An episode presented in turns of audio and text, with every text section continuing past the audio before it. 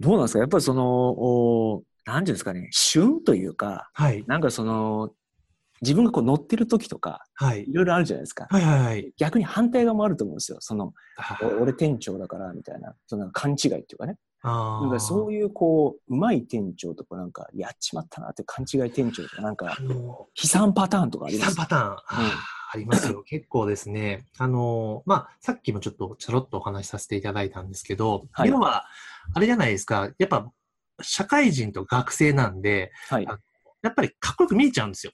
うん。基本的にその女性側から店長を見たときに。確かに確かに。なんで、あの、普通の、その、世間一般でいうサラリーマンの方々が、サラリーマンというか、普通の職場に勤められてる人が、うん。高校に行って出会いとかっていうよりも、全然難易度が低いうんでんす。。うん。低いし、なんか、あ、超モテるじゃんみたいな感じになるんですね。うんで、結構、それって20代から30代ぐらいまでは、うん全然いけるんですよ。はいだけど、残念ながら人間老いていきますよね。なるほど。で、そうなってくると、大体、あの、僕なんかの仲間とかは、たい大体ですね、大体30ぐらいで、はい。あの、一人に絞って、うん。あ職場で見つけた子と結婚するケースが多い。なるほど。こう、着地をね。着地をする。なるほど、なるほど。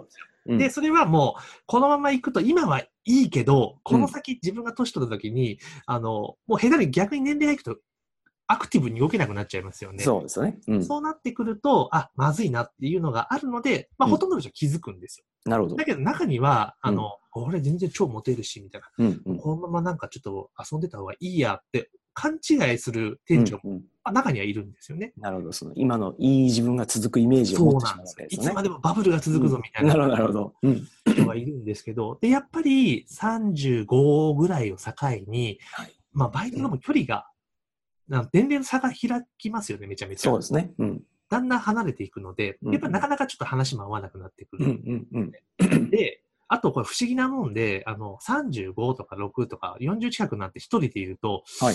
あの人大丈夫なのかななるってほど。そうちょ言っいと、方が今度生まれてくるんですよ。なんかその、職場ではいいけど、その、はいプライベートになるとめっちゃこう、やばいんじゃないのみたいそうな。そう、そうなんですよ。人間性が疑われるってやつですよね。そうなんですよ。うんそうなってくると、今度逆に、その接点が取りにくくなってくうる。ん。うん。うん。で、そうなってくるとどうなるかっていうと、もう生き遅れてしまうんですそよ。うですよね。なんかもう痛い感じになってくるんですよね。そうなんですよ。だかうんうんうんらそのままもう、独身を貫くみたいな。なるほど。これまさにこう、なんですかね、男性としての旬を逃したみたいな、そうなんですよ。そんな話なんですよね。だから、いい環境にいるけれども、活かせない人もいるっていうう、んうんうん実はあるんですよね。なるほど、なるほど。